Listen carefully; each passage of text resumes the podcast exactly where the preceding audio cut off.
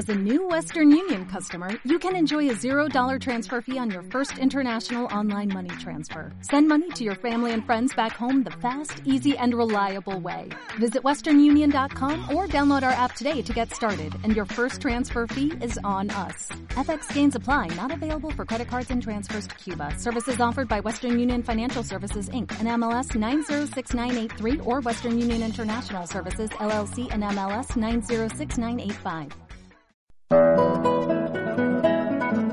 El artista expresa su verdad interna desde las profundidades de su alma.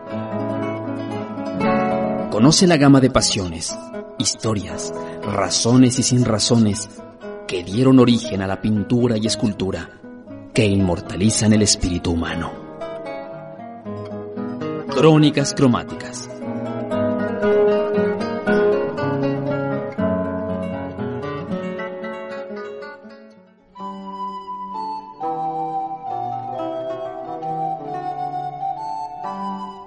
Bienvenidos a Crónicas Cromáticas, las historias narradas por un pincel o un cincel.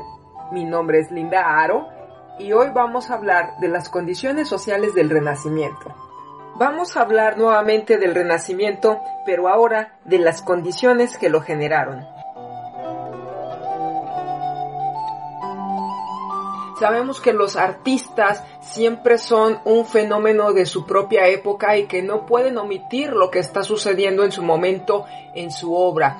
Y esto lo vemos muy presente en cualquier época, pero particularmente cuando yo veo las obras del Renacimiento, una de las pinturas que siempre me ha llamado mucho la atención y que todo mundo conoce es precisamente la capilla sixtina pintada por Miguel Ángel y sobre todo la escena particular donde Dios Padre está a punto de darle vida a Adán.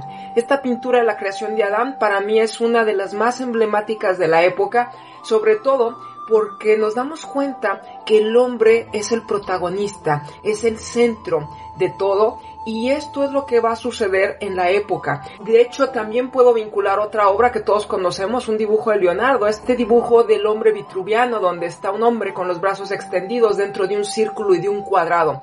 Estas imágenes se han convertido como el paradigma de el hombre como centro del universo, este antropocentrismo que finalmente va a renacer aquí en esta época y acabo de usar la palabra clave, renacer, porque el renacimiento es eso, es un nuevo nacimiento y ellos consideran que los que ya habían sido grandes, la época de oro, eran los griegos y los romanos y pretendían ser igual de grandes que ellos, así que consideraban que era un nuevo nacimiento. Lo que quedaba en medio, opinaron ellos, era la Edad Media y a ellos les debemos que veamos de una forma peyorativa este gran periodo entre la antigüedad clásica y el renacimiento.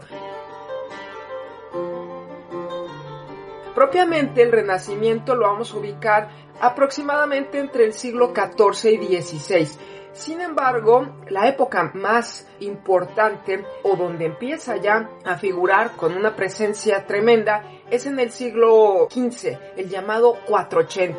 Y por supuesto la parte tardía va a ser el 580, el siglo XVI. Pero esto no empezó de la noche a la mañana, esta revaloración del hombre tuvo un proceso y ciertamente ya venía dándose de forma gradual porque en la Baja Edad Media, es decir, en la última parte de la Edad Media, ya se empieza a ver un humanismo, como por ejemplo en personajes como San Francisco de Asís, que es un religioso que va a transformar el pensamiento no solo de la iglesia, sino el pensamiento de las comunidades europeas, hablando de un amor por el mundo, por la naturaleza, no nada más por el humano, pero llevándolo a un espacio más terrenal, porque normalmente se nos dice que la Edad Media era un periodo teocéntrico y ciertamente los cambios vienen aquí. El Renacimiento es una revaloración del humanismo, del hombre como centro de todo, pero en la Edad Media era Dios y Dios tenía predeterminado, según la mentalidad de la época, el devenir el futuro, el porvenir, el destino de cada persona. Así que no había posibilidad de movilidad, ni social, ni de ningún otro tipo, porque se concebía que todo estaba ya escrito. Bueno, sabemos que van a venir ciertos cambios, sobre todo cuando al final de la Edad Media, ya entre los siglos XII y XIV, se empiezan a establecer varios burgos, varias ciudades. Estas ciudades no eran como las imaginamos hoy en día. Por supuesto que a lo mejor si hablábamos de una población supernumerosa, estaríamos hablando de 100.000 habitantes y eso eran muy pocas las ciudades que podían tenerlos. Normalmente los burgos de aquella época se equipararían a nuestros pueblos modernos. 20.000 habitantes ya era algo bastante considerable. En estos burgos, en estas ciudades, es donde se empezaba a hacer el comercio, el intercambio de mercancías, porque recordemos que estamos saliendo del feudalismo y en el feudalismo eran comunidades agrícolas donde el eje de todo era el poder del señor feudal, que era el dueño de las tierras, el dueño de los campos y de todo lo que había ahí, incluyendo las personas que nacían ahí. Pero en la ciudad es cuando se puede hacer un intercambio de productos y esta gente que se empieza a establecer en las ciudades digamos que ya es una gente libre, ya no son siervos que pertenecen a un señor feudal. Eran pocos los que podían salir de los feudos, pero una vez que se establecen aquí, van a dedicarse a la artesanía o bien al comercio. Aquí está la raíz del renacimiento y esto se va a acelerar en el siglo XIV porque siempre después de una crisis es cuando vienen los cambios. Y en el siglo XIV hubo varios fenómenos, varios acontecimientos que van a traer esta crisis. En primer lugar, a principios del siglo XIV, es decir, aproximadamente en la primera, segunda década de los 1300, va a haber una gran hambruna generalizada. Al parecer hubo sequías, malas cosechas y hay que considerar que ya para la Baja Edad Media había aumentado la población porque había un alimento abundante debido a la mejora de técnicas agrícolas. Pero hay una hambruna. Y después también a esto se va a sumar con que se está viviendo lo que se llamó la pequeña edad de hielo, un enfriamiento brusco que hizo que en algunos momentos, en algunos años, nunca llegara el verano. Entonces, este enfriamiento, por supuesto, que va a repercutir en la agricultura y a su vez en la producción de alimentos. Si esto no fuera suficiente, bueno, cuando hay hambruna, pues se bajan también las defensas de la población y digamos que queda un sistema inmunológico deprimido. Esto va a durar así un tiempo, pero también va a haber una guerra muy importante, la guerra de los 100 años, que es la guerra entre dos de las potencias más destacadas de la época, Francia e Inglaterra. Este fenómeno que va a durar hasta mediados del siglo XV, pues va a mermar parte de la población, no nada más de estas dos potencias, Inglaterra y Francia, sino también se contrataban soldados mercenarios, pero también esto trae un rebote en otros lugares de Europa porque se requieren alimentos que de por sí ya eran escasos. Esto se suma también a la llamada peste negra que sabemos que repercute a mediados del siglo XIV. 1348 fue el año más fuerte, donde algunos lugares van a perder hasta un 50% de su población, lo cual es una cosa escandalosa. Todo esto fue generando un efecto dominó que fue derrumbando muchas de las fichas que también configuraban esa mentalidad y que también traen cambios económicos y sociales, por supuesto.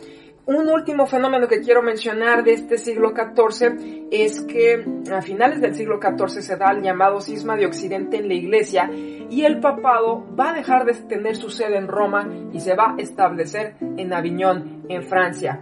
Aquí también es, digamos que una crisis social, política, y ya para principios del siglo XV se dan cuenta que Roma es importante, que la iglesia debe estar en esa sede, porque finalmente ahí es la cuna de San Pedro. Entonces es un lugar de peregrinación importantísimo.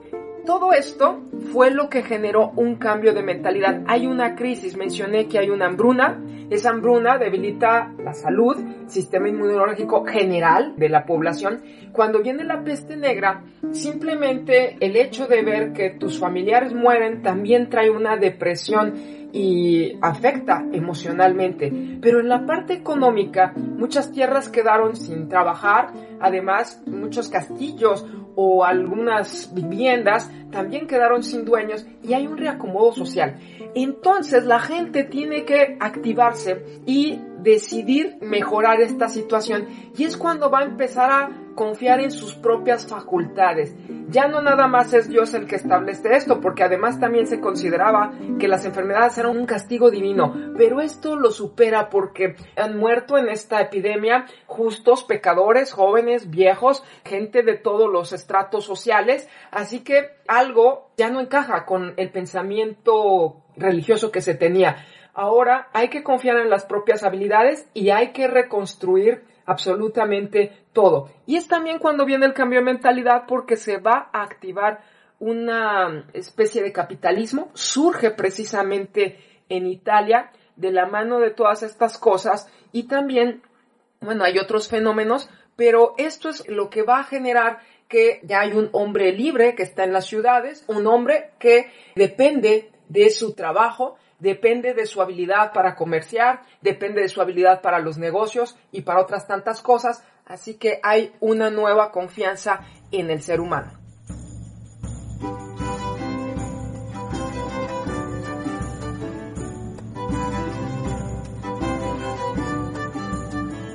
Bueno, pues hubo una serie de fenómenos que llevaron a un cambio de mentalidad, sin embargo también hubo otros acontecimientos que hicieron que el hombre del Renacimiento volteara hacia la antigüedad grecorromana. ¿Por qué? De repente vuelven a reconsiderarlos cuando durante mil años pues solamente era el cristianismo. Hubo al menos dos fenómenos importantes. Uno de ellos fue la caída de Bizancio, que fue en 1453, que por cierto es el mismo año de la imprenta de Gutenberg. Entonces también este es uno de los años que se da como de inicio del Renacimiento, aunque este es un mero referente. Bueno, cuando cae Bizancio, Bizancio era lo que quedaba del imperio romano antiguo. ¿Cómo es que había sobrevivido? Antes de que Roma cayera, se había dividido en dos imperios, el imperio romano de Oriente y el imperio romano de Occidente. El de Occidente tenía su sede en Roma y es donde se hablaba latín. El de Oriente hablaba griego y ahí es donde se había albergado todo el conocimiento antiguo.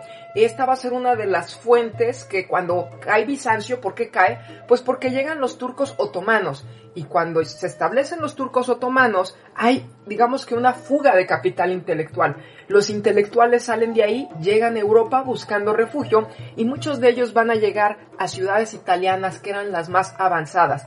Ahí van a llevar este pensamiento que ellos habían resguardado, que sobre todo era de lengua griega y es cuando se recupera parte de la filosofía griega. La otra parte de pensamiento también la habían resguardado los árabes. Así que bueno, en Europa se había extinguido por la censura religiosa, pero aquí vuelve a llegar este pensamiento. Por otra parte, se están redescubriendo ruinas romanas, que siempre estuvieron ahí, pero no les habían prestado atención. Ahora redescubren esculturas antiguas, se admiran de esta perfección y también de la belleza del cuerpo humano y todo este humanismo como que empieza a fortalecerse por todas estas cosas. Cuando nosotros vemos pinturas como la obra de Rafael titulada La Escuela de Atenas, que también está en el Vaticano, que es uno de estos grandes frescos hechos para los papas, pues lo que vemos es a los filósofos que están dialogando, filósofos de diferentes épocas, y esto nos deja ver mucho de las inquietudes de este hombre, de esta época. Siente admiración por todos estos filósofos y aspira a ser como ellos. Incluso yo mencionaba también la pintura de la Capilla Sixtina, esta obra de la creación de Adán. Yo la veo como también este reflejo de lo que ellos están pensando sobre el hombre, la creación del hombre. Muchas veces se ha criticado a Miguel Ángel el hecho de plasmar desnudos, sobre todo en la iglesia. Y él afirmaba, se defendía, en algún momento censuraron sus obras y les pusieron taparrabos, pero él afirmaba que el hombre había sido hecho a imagen y semejanza de Dios. Y como creación hecha a imagen y semejanza de Dios, en la época consideran que tiene un destello de divinidad, una chispa de divinidad. Y esto también lo va a señalar no más adelante, al mismo tiempo que Miguel Ángel, es un contemporáneo de él, Giovanni Pico de la Mirándola, que es un filósofo también protegido por los Medici, él va a afirmar que el hombre es un ser digno y es uno de los seres más especiales sobre la naturaleza. Considera él que está tratando de defender cuál es la importancia del hombre. Él afirma que tiene dos naturalezas y que puede ser como una especie de camaleón. ¿Cuál es esa naturaleza? Pues comparte el mismo origen que los animales. Es un ser que tiene órganos, es un ser biológico, un ser vivo, pero también tiene instintos. Por otra parte, si está hecho imagen y semejanza de Dios, tiene algo de divinidad. Claro, está por debajo de Dios y de los ángeles. Pero dice que a diferencia de estos seres divinos que son perfectos, el hombre es imperfecto. Pero él puede transitar entre los niveles que le parezca. Por supuesto, tiene la parte animal y si lo desea puede quedarse como un animal, pero los del renacimiento piensan que esto no es lo óptimo, que si se le dio la capacidad de ascender aspectos divinos, hay que tratar de alcanzarla. Y esto se logra siendo un hombre crítico, usando el intelecto, usando las facultades divinas, porque los ángeles no tienen sentimientos, los ángeles son perfectos, el hombre no, pero puede transitar entre diferentes naturalezas y lo que se va a esmerar es encontrar esta perfección. La búsqueda de la perfección es lo que define al hombre del renacimiento que dicho sea de paso, el hombre renacentista, cuando hoy decimos eres un hombre del renacimiento, es un piropo para muchos, porque un hombre del renacimiento es alguien que se preocupa por muchos temas, que tiene ansias de conocimiento, que quiere saber de todo. De hecho, también es alguien que es crítico, que trata de tener un juicio, un criterio amplio y también es un ser civilizado y con buen gusto, de ahí que el arte floreciera en el Renacimiento. Los artistas y la sociedad del Renacimiento consideraban una obligación embellecer su ciudad, porque se sentían seres dignos que podían aspirar a todo eso, porque para eso tenemos estas facultades y estas capacidades y la estética es una de las más importantes. También por supuesto, se revalora el cuerpo porque en la Edad Media el cuerpo se negaba, era pecaminoso. Ahora no, se está recuperando el pensamiento grecorromano y recuerden que ya los griegos habían afirmado mente sana en cuerpo sano. Entonces es tan importante la mente como el cuerpo y ya lo he dicho, se tiene plena confianza en las facultades humanas. Esto es lo que va a conformar una Florencia de la época, por ejemplo. Precisamente la Italia es la cuna del Renacimiento y se dice que el Renacimiento nace en Florencia, aunque en realidad vamos a tener tres lugares muy importantes. Uno de ellos, la primera etapa, de hecho se va a desarrollar en Florencia, la segunda se va a desarrollar en Roma y la tercera en Venecia. Digamos que Florencia tuvo las condiciones adecuadas más pronto que las demás ciudades, porque son ciudades que se dedican también al comercio internacional. En Italia en general hay un comercio internacional a distancia. No eran los únicos que se dedicaban al comercio, también estaban los flamencos, los Países Bajos, Bélgica, y ellos, por ejemplo, en ciudades como Brujas, pues sí, también tenían un comercio de la industria textil, que es lo mismo que hacia Florencia, la industria de paños pero a diferencia de otros lugares, los italianos estaban muy organizados con un comercio a distancia. Por ejemplo, los venecianos eran los intermediarios con Oriente, con Medio Oriente. Con Bizancio siempre habían tenido una gran comunicación y a través de ahí llegaba la mercancía de la ruta de la seda. Ahora, ¿por qué Italia? Bueno, en primer lugar, también porque Florencia es la cuna del capital bancario. Ahí están las familias como los Medici, había muchas más los Bardi, los Pazzi, puedo mencionar muchas familias. La más conocida, pues, es la familia Medici. Y este capital bancario, ellos acuñan la letra de cambio. La ventaja es que si están los marineros llevando mercancías y tienen el riesgo de los piratas, si llevan oro, se puede hundir o puede ser robado. Pero lo que ofrecen los Medici son sucursales bancarias en diferentes partes de Europa, llevas tu letra de cambio y en cualquier sucursal te pueden dar el efectivo. Esto es algo que hace que Florencia crezca. También en Roma en Roma están los estados pontificios y ahí llegan los tributos cristianos. Tiene las condiciones económicas igual que Florencia. Sin embargo, Florencia tenía una rivalidad con Siena y las dos compiten por hacer la ciudad más importante porque son banqueros y quieren atraer ese capital a su ciudad y lo hacen embelleciendo la ciudad. Aunque se dice que el renacimiento realmente empezó en Siena, se quedó estancada en la epidemia de peste y fue Florencia quien sobresalió con esa gran catedral que después van a ver cómo van a llevar a cabo, cómo la van a culminar.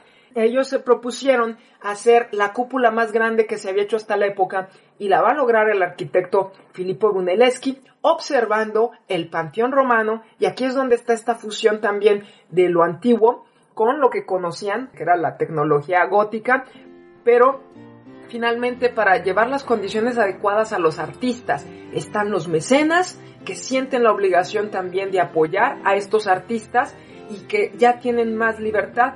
Y por supuesto, ahí despuntarán grandes personalidades, grandes artistas. Y bueno, en el Renacimiento siempre hablamos de un Leonardo da Vinci, de un Miguel Ángel de un Rafael, pero hay muchísimos artistas, podemos mencionar nombres como Masaccio, como Fray Angelico, como Filippo Lippi, Polaiolo, Ghirlandaio, Botticelli, escultores como Donatello, Ghiberti, o también personalidades como Andrea del Sarto, Luca Signorelli, Giovanni Bellini, Tiziano, etc. La lista es muy larga. Lo que sí es importante señalar es que en el Renacimiento estuvieron dispuestos a apoyarlos muchos mecenas y hoy son inmortalizados, sobre todo por este apoyo a las artes, no tanto por el papel que tuvieron en ese momento en la sociedad. Y una de estas familias más destacadas es la familia Medici que primero conocimos a Cosme el Viejo, él fue el primero que empezó a apoyar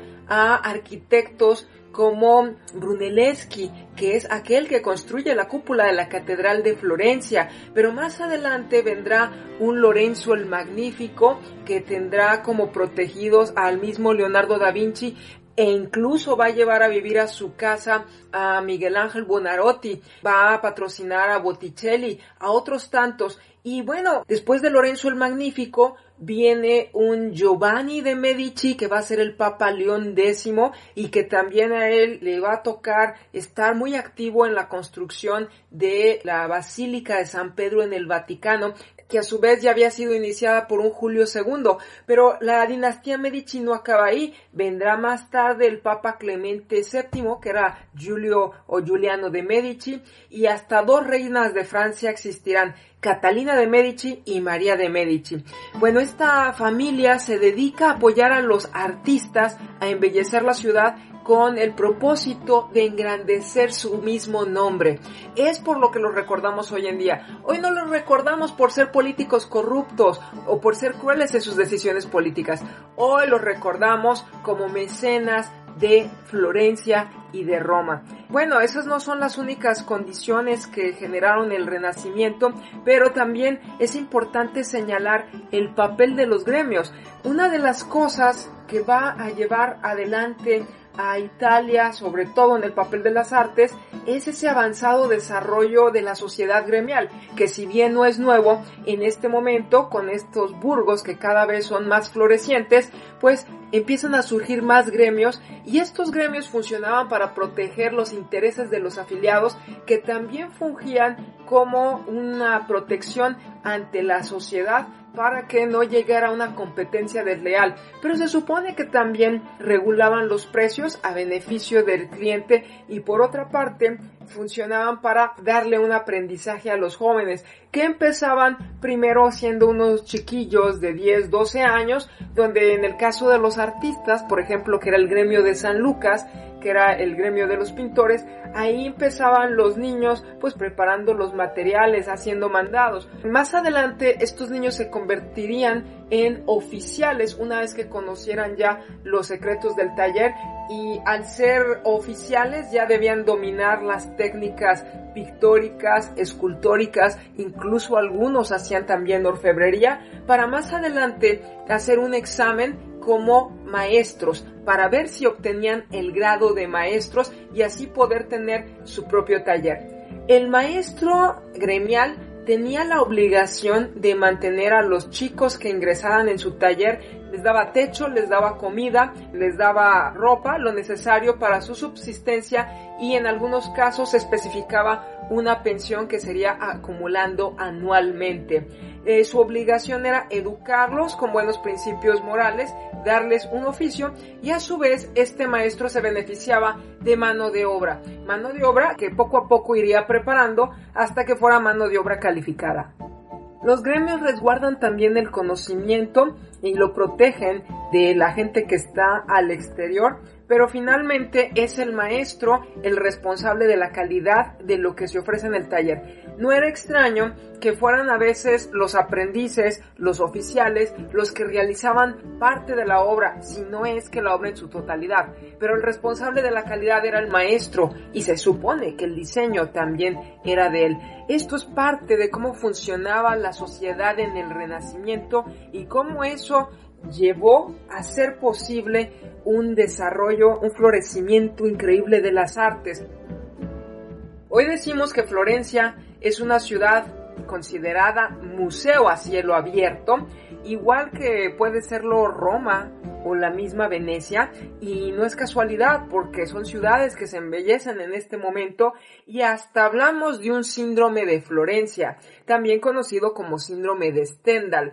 Stendhal fue un escritor francés que fue a Florencia en el siglo XIX y después de haber recorrido varios monumentos saliendo de la iglesia de la Santa Croce, se sintió muy mal, empezó a sentir una gran melancolía, ganas de llorar, palpitaciones y otros malestares. A partir de ahí se le quedó como síndrome de Stendhal o síndrome de Florencia porque más adelante esto lo experimentarían otros viajeros que llegaran a la ciudad.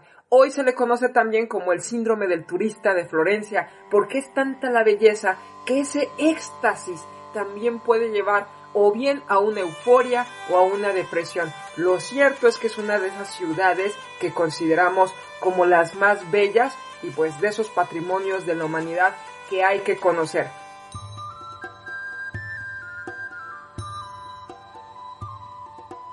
Debo concluir diciendo que el renacimiento italiano, porque nos hemos estado enfocando en Italia, aunque por supuesto también va a llegar a otras partes de Europa, pero de una forma más tardía, sin embargo, en Italia tenemos tres etapas. Primero se da el renacimiento florentino, más adelante el romano y por último el renacimiento veneciano, que este ya encaminará a lo que se conoce también como el manierismo, que es la salida del renacimiento o bien una transición ya hacia el barroco donde se empieza a romper el modelo clásico, porque eso fue lo que recuperaron los renacentistas del el pasado grecorromano, un modelo clásico que lleva a la máxima aspiración de la perfección, a esta búsqueda de las proporciones, del buen gusto, de un sentido del orden, pero que al final se va agotando. Ciertamente hay muchos acontecimientos más en el Renacimiento, pero no podemos mencionarlos todos. La raíz estuvo ya en la Baja Edad Media y hubo cambios que fueron muy notorios, sobre todo en el humanismo, y creo que es una época que sigue haciendo resonancia en nosotros porque nos identificamos en esa visión de tener al hombre como centro de todas las cosas, pero también hablamos de una época donde el arte floreció con una gran técnica, con una gran expresión y sobre todo con un alto desarrollo estético. Pues esto es todo por hoy. Mi nombre es Linda Aro y esto fue Crónicas Cromáticas, las historias narradas por un pincel o un cincel. Hasta la próxima. La felicidad del mundo llegará cuando los hombres sepan ver con la profundidad del corazón. Acompáñenos en nuestra próxima edición de Crónicas cromáticas. Las historias narradas por un pincel o un cincel. Crónicas cromáticas.